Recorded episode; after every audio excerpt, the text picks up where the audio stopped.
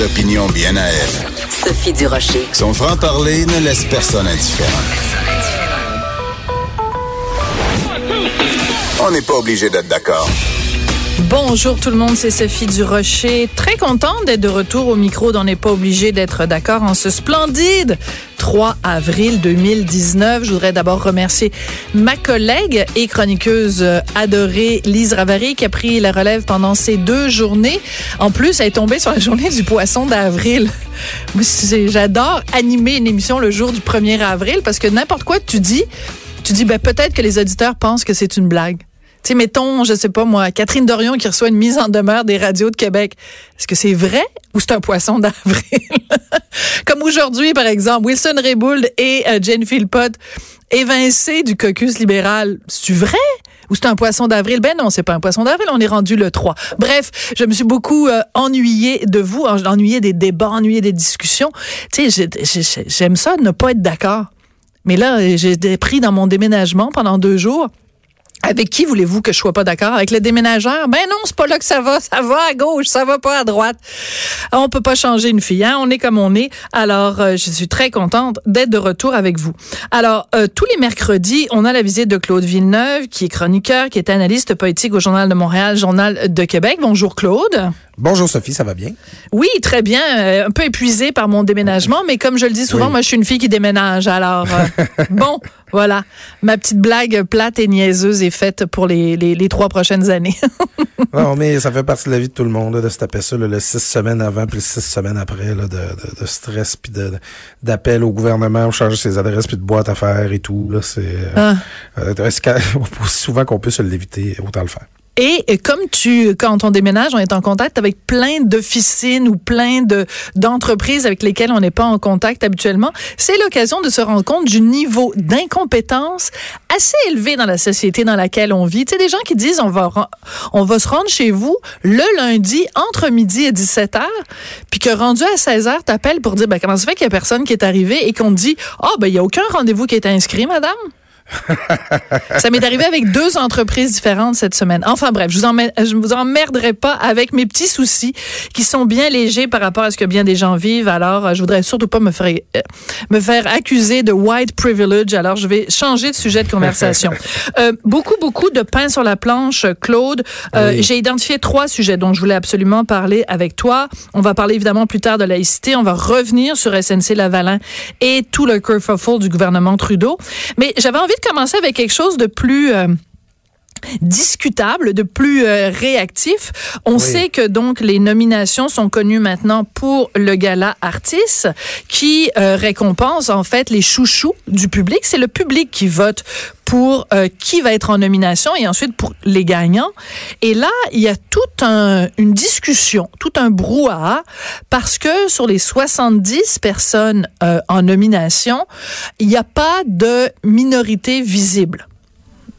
Il n'y a pas de personnes racisées, comme certains euh, aiment utiliser cette expression-là. Est-ce que toi, ça te choque ou est-ce que euh, tu trouves ça euh, anodin? Ben, je dirais pas que ça me choque. Je, je, dirais pas là, que c'est, quelque chose que de souffrance que je ressens dans ma chair. Par contre, euh, je pense que ça révèle quelque chose sur euh, tu sais comment ça se fait. C'est un vote du public, hein, faut le préciser. C'est un, sondage qui a été effectué. C'est les gens du public qui ont choisi les gens, donc euh, les candidats. Il n'y a pas de complot, il n'y a pas de volonté euh, manifeste, gratuite et purement méchante d'écarter les, les Québécois sur la diversité. Là, c'est pas ça qui s'est passé. C'est qu'en fait, ce qu'on constate finalement, c'est que parmi, mettons, ces 70 personnes-là, ben, il, n'y a pas de Québécois issus de la diversité qui sont parmi les chouchous les préférés des Québécois. Alors moi, je, je pense quand même qu'il faut se poser la question comment se fait que ces gens-là ne sont pas plus mis de l'avant de manière à rejoindre le cœur des Québécois finalement puis à se faire connaître parce que je pense pas que ce sont des gens moins talentueux, euh, moins intéressants puis moins pertinents que, que, que les autres Québécois. Là. Non, mais en même temps, euh, moi, ce que je trouve quand on se met à analyser toute chose en fonction de la race, en fonction du sexe, en fonction de l'orientation sexuelle, c'est qu'on on, on crée l'illusion d'une division. Parce que, je te donne un exemple, OK? Euh, pas plus tard qu'en 2016, Normand Brathwaite était en nomination au Gala Artiste. Il l'est pas cette année.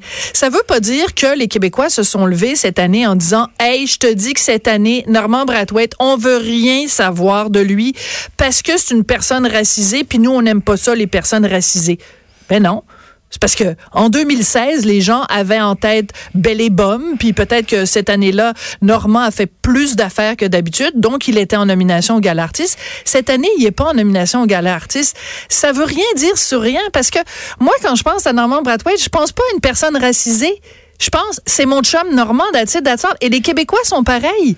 Ils vous, perçoivent pas Normand Brathwaite comme étant une personne racisée. Alors pourquoi on analyse les résultats du gala artiste en fonction de critères qui ne sont pas au cœur des Québécois? Ben, écoute, tu te rappelles, euh, Sophie, euh, alors que j'étais directeur des opinions au journal, il y avait eu un, t'avais eu un échange là ben, par chronique interposée là avec un, un, chroniqueur anglophone montréalais qui avait écrit dans un magazine américain. Ben oui. tu faut pas, rappelle-moi. il avait écrit dans, en fait, c'est un magazine australien en ligne qui s'appelle okay. Quillette, euh, Quillette, et c'est le gars Dan Delmar qui est animateur à la radio ici à Montréal et qui est aussi chroniqueur à la Gazette. Oui.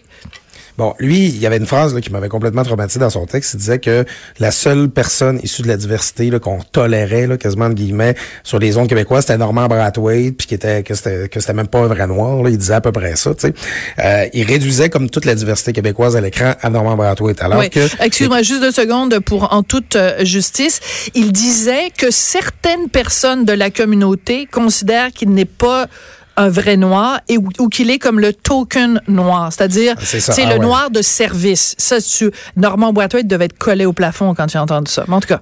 Ben c'est clair, d'autant plus que c'est toujours une étiquette de Normand a essayé de se défaire. Puis c'est quelque chose de particulièrement méprisant envers les Grégory Charles, les Pierre, ben les Isabelle Rasco, les euh, euh, le, euh, Frédéric Pierre également, comédien. Là, il y en a là, des, des gens sur la diversité là, dans notre dans notre dramaturgie, dans nos, animateurs, on les voit. Mais ça me laisse quand même perplexe que parmi les 70, bon, on s'entend, c'est pas simple comme ça, mais parmi les 70 personnalités préférées des Québécois, c'est surprenant qu'il n'y en ait pas une seule qui soit issue de la diversité, alors qu'elle est présente au Québec. Le Québec a changé, ça fait partie de ce qu'on est. C'est quand même surprenant que il y ait cette année qu'il n'y ait aucune de ces personnes-là qui se qualifie à être parmi les 70 préférés des Québécois. OK, mais je vais revenir parce que euh, tu vois, il y a euh, un texte que j'ai euh, devant les yeux de la presse où elle a pris le, temps de revenir au cours des années. Adib Al-Khalidé, en 2017 et 2018, était en nomination. Adib Al-Khalidé, c'est quand même quelqu'un, honnêtement, là, moi, j'étais surprise qu'il soit là parce que, bon, il est dans, dans Like Moi. Oui. Et euh, mais en même temps, moi je pensais pas qu'Adib al était si connu que ça du grand public. Bon, donc je, je suis surprise. Très connu des jeunes en fait. Voilà, c'est ça. Donc euh, Adib Al-Khalidé en 2017 et en 2018 était en nomination. Euh, Mehdi Boussaïdan en 2017 était en nomination. Mariana Madza en 2016. Sugar Sami en 2015 et en 2016. Je veux dire, ces personnalités-là, elles sont hyper présentes dans la, dans la, dans la, dans le quotidien des Québécois. Mariana Mazza, là, c'est peut-être l'humoriste au Québec en ce moment qui vend le, plus, de, billets. Fait que on peut pas dire d'un côté Mariana Mazza euh, est hyper populaire et vend plein de billets, puis dire hey c'était cœurant cette année comment ça se fait qu'elle n'est pas en nomination? Ça arrive de même et j'irais même plus. Mariana Mazza là toi puis moi, puis je me suis que si je me promène dans la rue à Limoilou, puis je demande aux gens, Mariana Mazza, c'est quoi son origine? Ben, les gens vont dire, elle est québécoise. Oui, mais c'est quoi, son origine, c'est quoi? Ben, elle est québécoise. Oui, mais elle, ben, elle est québécoise. Je veux dire, est-ce qu'il y a vraiment des gens qui regardent Mariana Mazza en disant Oh, son père est d'origine vénézuélienne et sa mère, je sais pas, on s'en torche. C'est Mariana Mazza. Alors, c'est pour ça que j'aime pas quand il y a ce genre de débat-là, parce qu'on ramène Mariana Mazza à quelque chose qu'elle n'est pas. C'est pas une personne racisée, Mariana Mazza, c'est une Québécoise comme tout le monde. Oui, mais écoute, moi je, moi, je suis un nationaliste. Euh, je suis quelqu'un qui, qui croit des, des politiques d'immigration, justement, là, puis d'intégration là, ferme. Là, puis je veux que les, les gens qui viennent vivre euh, au Québec, ils, se joignent à la communauté québécoise, pas qu'ils restent dans leur ghetto isolé.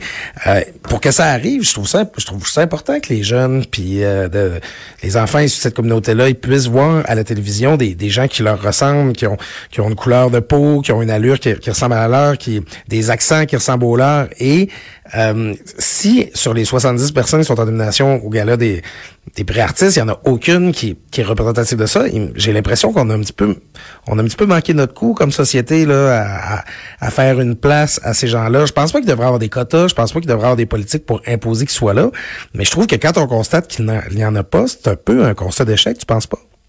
Mais c'est parce que ce, ce serait un constat d'échec si si les gens je déteste toutes ces expressions-là, me tombent royalement sur les nerfs.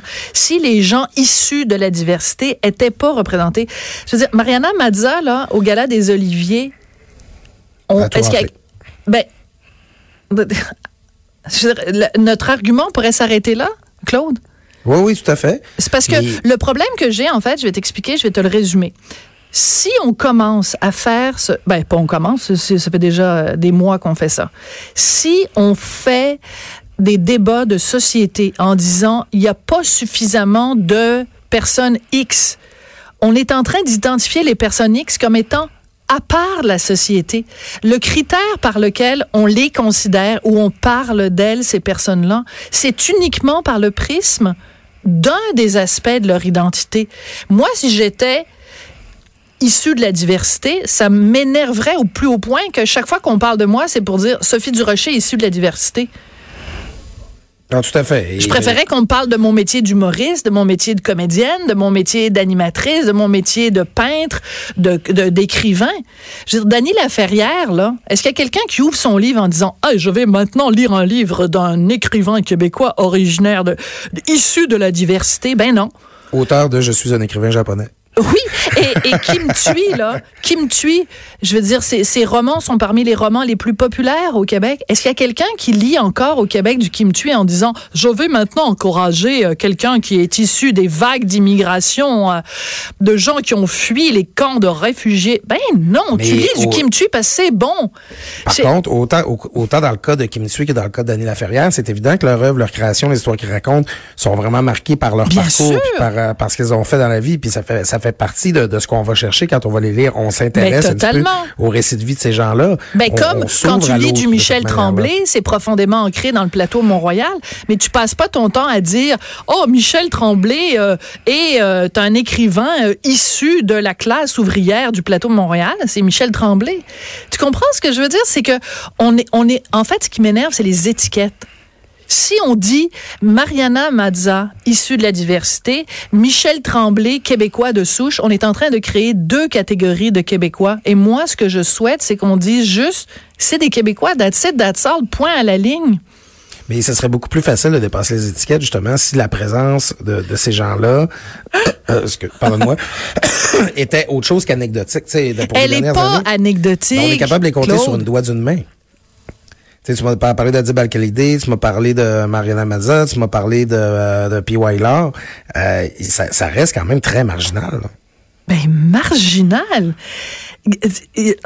Excuse-moi. Il y a combien de nominés au cours des dernières années? Peut-être 200-300 personnes. Puis là-dessus, il y en aurait 5-6 qui viennent de la diversité. Il me semble que c'est euh, c'est un peu c'est un peu décevant, non? Ben, c'est pas 5-6 qui, viennent de la diversité. Normand Brathwaite, là, si tu fais un, un test de, de, de, mettons, de popularité, de code d'écoute, de tout ce que tu veux, c'est peut-être une des personnalités québécoises les plus écoutées, les plus regardées, les plus populaires et les plus aimées. Puis tu vas me dire que ça, c'est anecdotique. Ben, sur l'ensemble... Il a animé, il a animé pendant combien d'années la fête nationale? Ah, tout à fait. Mais ça fait 35 ans qu'il est dans le paysage. Mais ben, ça, ça, fait, ça, ça, fait. Ça fait 35 ans qu'il est anecdotique. Mais ça fait peu de gens qui ont l'occasion de suivre ce parcours-là. Là. Ça fait euh, sur l'ensemble de ce qu'on a au Québec. OK, Claude. Alors, il faudrait quoi? OK, on va prendre un, on va prendre, on va fonctionner par statistique.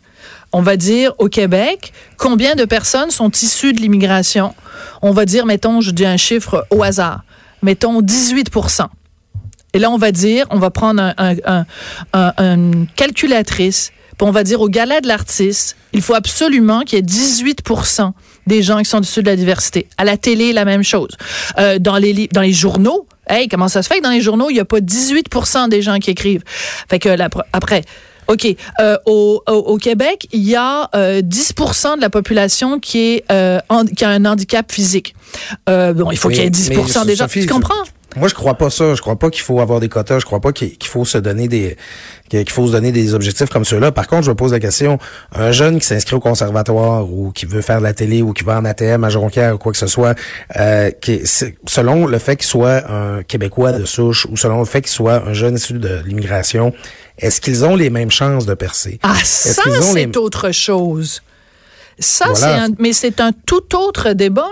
Ben, en fait, quand on, c'est un petit peu ce qu'on se demande quand on constate que, ouh, on regarde les 70 personnalités les plus aimées des Québécois, puis il y a, pas beaucoup de gens issus de l'immigration qui s'y retrouvent. Je veux dire, est-ce que, est-ce qu'ils ont les mêmes chances en partant? C'est ça la question que je OK, mais alors, mais posons la question. Est-ce que Mariana Mazza, elle a eu des obstacles dans sa carrière d'humoriste au Québec basés sur le fait qu'elle s'appelle Mazza et qu'elle s'appelle pas Tremblay? Si, ben. si Mariana Mazza me dit oui, Sophie, le fait que je sois. Euh, bon, j'essaie de retrouver exactement son, son, origine. Je pense que son père est vénézuélien et euh, sa mère, je me souviens plus, très honnêtement. Euh, est-ce que parce qu'elle s'appelle Mazza et qu'elle a la peau plus bronzée, est-ce que ça l'a empêché? Est-ce que ça a été un obstacle à sa carrière d'humoriste? C'est ça la question qu'il faut se poser, bien plus que de se demander pourquoi cette année, en 2018, il n'y a pas, euh, a pas euh, plus de personnes euh, issues de la diversité? Euh, pour euh, en passant, j'avais le, loisir de regarder sur mon cellulaire pendant que tu posais la question. Bon, t'es fin. Est, est d'origine uruguayenne et libanaise. Ah bon, ben tu vois, par voilà. Son père, libanaise par sa mère. Bon, ben tu vois. OK. Ben, à la fin, c'est ces gens-là qui devraient témoigner de leur expérience. Euh, bon, d'un côté, euh, Mariana Mazza, ben, son bagage, il lui sert de propos également. Un peu comme quand on parlait de Kim Tui puis de Daniela Ferrière. Euh, Mariana Mazza, elle raconte l'histoire de les histoires qui arrivent à une jeune femme qui, qui évolue dans le Québec, qui est issue de la, mm-hmm. de, migration, de, l'immigration, puis elle joue avec ces codes culturels-là. Donc, ça lui donne une chance, ça lui procure un propos. Puis, ben, là, bon, là, je serais méchant, je donnerai pas de nom. Ça l'aide à se, à, à se distinguer de 45 000 autres humoristes génériques qui nous racontent tout le temps comment, hey, les gars puis les filles, on est donc différents depuis 1983, là, tu sais. très ah, drôle. mais c'est vrai que la diversité, ça peut aussi être ta carte de visite. Ça peut être aussi, ben, c'était la carte de visite de Daniel Laferrière. Ça, ça a été la carte de visite, à la limite, de Normand Bratoit, qui, euh, avec Denise Filiatro à l'époque, jouait un petit peu le rôle du, du ah je vais dire comme ça, du petit nec de service. Totalement. C'était un petit peu comme ça qu'on le castait, mais lui, il a dépassé ça depuis, puis ça fait longtemps. Euh, mais, mais maintenant, euh, tu sais, est-ce que les, les, producteurs sont aussi audacieux quand vient le temps de bouquer un jeune qui vient de, de, de ce milieu-là? Est-ce que le public a autant envie de voir ça? Ça, c'est. Ben, moi, je pense que la réponse, la, la réponse, on l'a parce que si le public québécois était réticent à aller voir des même si je déteste l'expression, artiste issu de la diversité. On n'aurait pas Mariana Mazza qui rafle tout au Gala des Oliviers. On n'aurait pas Normand Brathwaite qui anime des émissions multimillionnaires en code d'écoute. On n'aurait pas Grégory Charles. On n'aurait pas Sugar Sammy qui est un des, humoristes aussi. Maintenant, il fait plus carrière à, l'extérieur, mais qui est un des humoristes les plus appréciés au Québec. On n'aurait pas justement toute la relève des, des Adib al et de, et de Mehdi Boussaïdan et de, je veux dire, c'est, en tout cas, je pense que la réponse, elle est là. Est-ce qu'il pourrait y en avoir plus? Oui, mais est-ce que la question, je pense qu'il faut l'inverser. Est-ce qu'on a des, est-ce qu'on met en ce moment dans la société québécoise des obstacles à ce qu'il y en ait plus? C'est ça la question qu'il faut se poser. Ben, je pense, je pense pas qu'il y ait d'obstacles légaux. Je pense pas qu'il y ait d'obstacles. Euh, tu sais, il y, a, pas, c'est pas la ségrégation euh, raciale. Il y a pas de loi qui dit que les, les de la diversité doivent aller s'asseoir en arrière. mais est-ce que, est-ce que les, les, mêmes portes leur sont ouvertes? Euh, En fait, moi, je peux difficilement le dire, mais je serais, je serais vraiment intéressé à les entendre discuter de ça. Puis, justement, quand il y a une, une personnalité publique qui vient nous parler des difficultés qu'elle peut expérimenter à cause de ses origines, est-ce qu'on est vraiment à l'écoute de ce qu'elle nous dit? Ben, écoute, moi, j'ai été victime de discrimination à cause de mon accent français. C'est sérieux? Non, je suis très sérieuse. Oui, je, je, je, je, suis une minorité non visible. Une minorité mais Je, me suis déjà fait dire quand j'avais postulé pour un, un, poste et je dirais pas à quelle à quelle station c'était, on m'a dit on peut c'est c'est pas possible à cause de ton accent français. Ouais, ben c'est ça. Hein, c'est ben, et c'est en tout cas moi je viens du lac Saint-Jean, fait que je sais comme toi c'est quoi être une minorité. Avoir un accent, ouais. c'est différent. Mais je je, je je je tiens à spécifier là parce qu'il y a peut-être des, des des vilaines personnes qui écoutent en ce moment et qui disent ah ben là on va prendre juste ce bout là puis on va euh, rire de Sophie Durocher. Je suis pas en train de jouer la victime, je fais juste dire qu'il y a différentes sortes de discrimination parfois et que euh, ben mon accent, regarde, je suis née en France, je suis arrivée au Québec, j'avais j'avais 12 ans. Oui, mes parents sont québécois, mais j'ai toute ma culture vient de la France Je suis née là-bas et, euh, et ça m'a joué des tours dans ma carrière. Puis voilà. Ben, en parler, c'est déjà une manière de les dépasser, justement. Tu sais, je ouais. nommer, là, qu'il y a cette situation-là, puis les, euh, les, un petit peu les limites qu'on a, puis les, les, tu sais, moi, justement, qu'on en discute du fait, là, qu'au Galartiste, moi, je, en fait, je suis content d'avoir été sensibilisé au fait que les Québécois issus de l'immigration ont l'air de pas fait, cette, de, cette fait place, euh, cette fait, fait faire de place, pardonnez-moi, au Galartiste cette année. ah, oui, c'est ça, hein, je vais faire des exercices de diction, donc. Oui. Mais je, je, je, suis content d'être sensibilisé à ça. Maintenant, je pense pas que le Galartiste devrait adopter des politiques différentes, mais je suis content qu'on en parle. Ben, D'autant plus que c'est le vote du public. Et, Oui. euh, et voilà. Bon, en tout cas, c'est un, un, un débat qui est évidemment pas terminé, donc on, on va continuer à en, en entendre parler, ça c'est sûr. Écoute, euh, qu'est-ce qu'il y a dans la, la dans l'eau à Québec solidaire? Je sais pas, il doit avoir. Moi, je pense qu'à Québec solidaire, il y a comme tu sais une, une truc d'eau là, une distributrice d'eau. Puis il y a quelque chose dans l'eau qui, en ce moment, les fait dire des choses assez bizarres. Alors, il y a la, fameuse vidéo de Catherine Dorion où euh, elle affirme sans broncher que euh, Richard Martineau, Lise Ravary, Denise Bombardier, euh, Mathieu Bock-Côté, Jeff Fillion, Éric Duhem et moi, on est tellement des vilaines, méchantes personnes que quelque part, on est un tout petit peu responsable quand il y a des gens qui s'en vont commettre des attentats. Bref, ça c'est Catherine Dorion. Puis là, il y a Gabriel Nadeau-Dubois qui dit, euh, ben finalement, le niqab, c'est- ni meilleur ni pire qu'un masque de soudeur. Oui, ça, c'est intense. Mais, mais qu'est-ce qui- qu'est-ce qu'il y a dans l'eau? Puis, puis tu sais, comment est-ce qu'on trouverait ça, une, une enseignante qui se présenterait avec un masque de soudeur devant une classe? On trouverait-tu que ça a du bon sens, là, tu sais, au pire? non. Non, mais c'est ça, c'est que... Mais c'est la preuve par l'absurde. Oui, tout à fait. D'autant plus que le masque de soudeur, euh, tu sais, il y a une fonction assez évidente, c'est d'éviter de recevoir un, charbon, un tison ardent dans l'œil.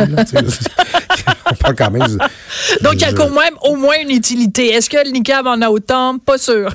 Ben, c'est, tu sais, c'est ça, c'est que tu sais, au, au pire, il y a une fonction religieuse, au mieux, il y a une fonction esthétique, là, mais dans Ouais. tous les cas, tu sais, c'est pas une question de sécurité, c'est pas une question de, de, de, de, de pr- protection de l'intégrité physique de, de qui que ce soit. Puis, au demeurant, c'est une, c'est une façon d'effacer de, de, de l'espace public certaines personnes, à savoir les femmes. Euh, que je sache, le soudeur qui sort euh, de, de l'usine, euh, quand ça va prendre l'autobus ou, ou qui s'en va à l'épicerie avant de revenir à la maison, ben, il n'y a pas son masque de soudeur sur la tête. Il est capable d'interagir avec les gens, de leur sourire, de leur regarder dans les yeux, là. Mais en fait, excellente comparaison, OK? Parce que dans le projet de loi 21 de Simon Jolin Barrette, ça spécifie que les services de l'État doivent être donnés à visage découvert et qu'ils doivent être reçus à visage découvert. Donc, euh, pour des raisons, quand c'est pour des raisons de, de sécurité et d'identification, OK? Donc, par exemple, un, un gars qui sort de son usine de soudage et qui a son masque de soudeur sur la tête avec juste une petite fente euh, pour, pour les yeux, il s'en va prendre l'autobus. Il a bien le droit de se promener dans la rue avec son masque de soudeur, ça dérange personne. Mais s'il veut prendre l'autobus puis qu'il dit, ben moi, j'ai le droit à une réduction de 20% parce que euh, j'ai plus de 65 ans, ben le chauffeur d'autobus va lui dire, oui, mais ça me prend la preuve que vous êtes bien la personne qui est sur la carte qui donne droit à cette réduction. Est-ce que vous pouvez, s'il vous plaît, enlever votre masque de soudeur? Ben oui, monsieur, c'est évident, vous avez besoin de m'identifier, j'enlève mon masque de soudeur. Ça nous paraît tout à fait logique. On est Je te d'accord? confirme qu'il pourra pas aller voter avec son masque de soudeur. la ne pourra pas aller voter à son masque de soudeur. Et je pense qu'il pourrait même pas euh, prêter serment euh, de, à la citoyenneté. S'il devient citoyen canadien, il pourra pas mettre son masque de soudeur. Mais c'est un autre débat. Alors, ça nous paraît tout à fait logique, expliqué comme ça. OK?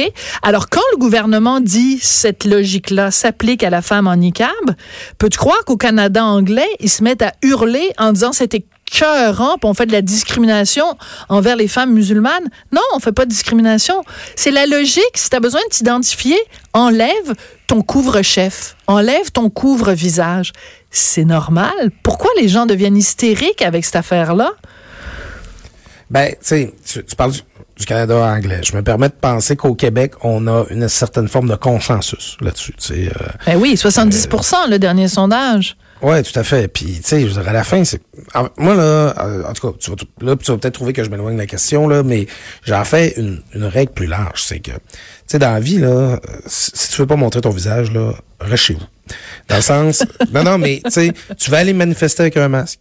Tu veux commenter sur Internet de façon anonyme. Tu veux aller travailler. Très bon parallèle. veux, tu sais, Ben oui. Si là, je veux dire, tu veux poser un geste de citoyenneté sans l'assumer, sans montrer ton visage, fais-le donc pas. sais, genre, si, si, si ta valeur, si la valeur que tu accordes à ta parole, c'est celle de l'anonymat, là, tu sais, probablement qu'on n'a pas nécessairement besoin d'entendre ce que tu as à dire. sais.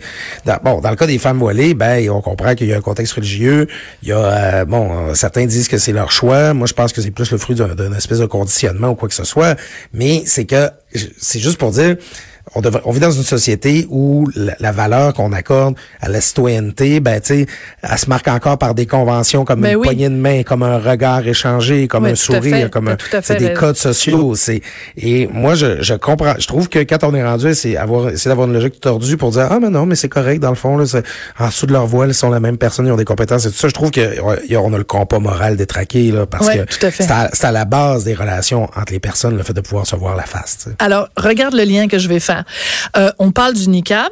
Euh, on parle de, on parlait tout à l'heure de faire son serment de, citoyenneté euh, en portant le NICAM, parce qu'on se rappelle que c'est là-dessus que s'est fait le débat, une grande partie du débat aux dernières élections fédérales. OK? Et quand juste, parce qu'il y avait une femme en niqab qui voulait prêter serment de citoyenneté euh, en portant son niqab, puis Stephen Harper était contre. Bref, euh, quand Justin Trudeau est arrivé au pouvoir, la première chose que la euh, ministre de la Justice a fait, c'est d'appeler cette femme pour la féliciter et lui annoncer qu'elle allait pouvoir euh, prêter serment en portant le niqab. Et qui était cette ministre de la Justice? Notre amie Jody Wilson. Jody Wilson. T'as vu comment je retombe sur mes pattes, pas rien qu'à peu près? Justement, parlons de Jody Wilson Alors écoute, euh, elle s'est fait donner un gros coup de pied au derrière par, euh, par Justin Trudeau, elle et, et Jen Philpott. Alors écoute, il y a un texte très intéressant dans le Toronto Sun on dit, écoutez, euh, Justin Trudeau est fâché. Il est pas fâché parce que euh, la, règle de droit a été brisée. Il est pas fâché parce que Michael euh, Wernick et Gerald Butt ont, ont, ont, mis des pressions pour qu'il n'y ait pas d'enquête de, criminelle contre SNC Lavalin. Il est pas fâché du fait que ça se, se, se, se soit mal passé. Non. Il est fâché parce que Jody Wilson-Raybould a enregistré une conversation avec M. Wernick. Je trouve ça très drôle. C'était c'était déprimant là, hier de voir euh, Justin Trudeau là, dire Ouais, ben là, on les a expulsés, là, Josie Wilson Raybould. Sa, sa conduite était inacceptable. Elle a enregistré une conversation. OK, Justin, là. c'est comme, c'est là que tu as atteint ton seuil de tolérance, là. Parce que ça, ça, ça, fait quatre mois ou cinq, six mois qu'ils ont des discussions sur SNC Lavalin dans les coulisses. Ça fait trois mois qu'ils ont remercié Jody Wilson-Raybould de, de, son poste de ministre de la Justice. Ça fait deux mois que le scandale a éclaté puis que Jody Wilson-Raybould a, quitté le cabinet puis que là, elle, amène une, presque une, course larvée contre Justin Trudeau. Puis là, on a su qu'elle avait enregistré une conversation. Puis là, une guerre larvée, euh, Il vient de se réveiller, tu sais. Ben non, c'est très drôle. Et tu sais, quand j'ai vu ça, tu sais à, quelle expression française extraordinaire j'ai pensé? Quand on veut tuer son chien, on dit qu'il a la rage. Tu sais, il essaye de trouver une façon de se débarrasser de cette patate chaude de, de, Wilson Raybould. Ah ben là, elle a enregistré une conversation, donc euh, là ça devient ça devient inacceptable. Ouais, mais c'est parce que il pense-tu vraiment? Tu sais, c'est comme le prestidigitateur là, il essaie d'attirer notre attention ici euh, avec sa main droite, ben, alors qu'en fait il est en train de faire quelque chose avec sa main gauche. Ben non, mais on n'est pas dupe là quand même. Ben écoute, il y a un bout là où euh, moi j'ai toujours trouvé que Justin Trudeau était meilleur, mauvais quand il est en temps de crise et quand il n'est pas scripté en avance. C'est encore pire depuis que Gerald Bott n'est plus là. Exactement. C'était sa tête pensante. Son, il était à, Trudeau ce que Karl Rove était à George W. Bush à l'époque. C'était son cerveau. Puis, une petite référence politique pointue. On aime ça, Claude Villeneuve? On n'aime pas ça. Là, montrer que, hein, on a, on a, hein, des lettres. Euh, voilà, vas-y, vas-y. C'est ça, tu sais, c'est que là, sa, sa défense est mauvaise. Puis, sais, c'est aussi que depuis le début, on se dit, ben là, c'est parce que Justin Trudeau, si tu penses que Jody Wilson-Raybould, là, euh, est pas loyal et tout ça, ben, mm. tu sors là de son caucus. en fait, il a fallu en plus que ce soit son caucus qui dise la sortir. Puis, tu sais, dans tous les cas, ben, ça renforce l'idée que Justin Trudeau, dans, tout ça, depuis le début, n'a pas eu l'intérêt du Canada à cœur.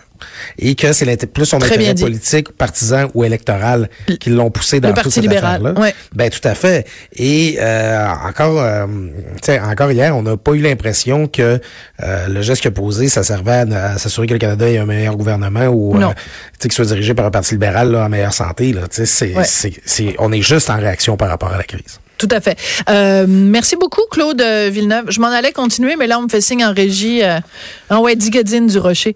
Puis là, ben, ça fait deux jours que je a personne qui me dit il faut que tu partes, faut que tu t'en ailles à telle heure, dépêche-toi. fait que là, j'ai ben non, mais j'ai oublié. Alors maintenant, je me fais rappeler à l'ordre. Merci, Claude. Ça a été un plaisir. Un bon après-midi à toi, Sophie. Et on se retrouve mercredi prochain, bien sûr. C'est un rendez-vous. Claude Villeneuve, qui est chroniqueur et analyste politique au Journal de Montréal, Journal de Québec. Après la pause, justement, quelqu'un issu de, de l'immigration, Raed Damoun, qui est co-animateur de la nouvelle émission de débat Zone Franche, le jeudi à 20h à Télé-Québec. Écoutez ça. De 14 à 15. On n'est pas obligé d'être d'accord.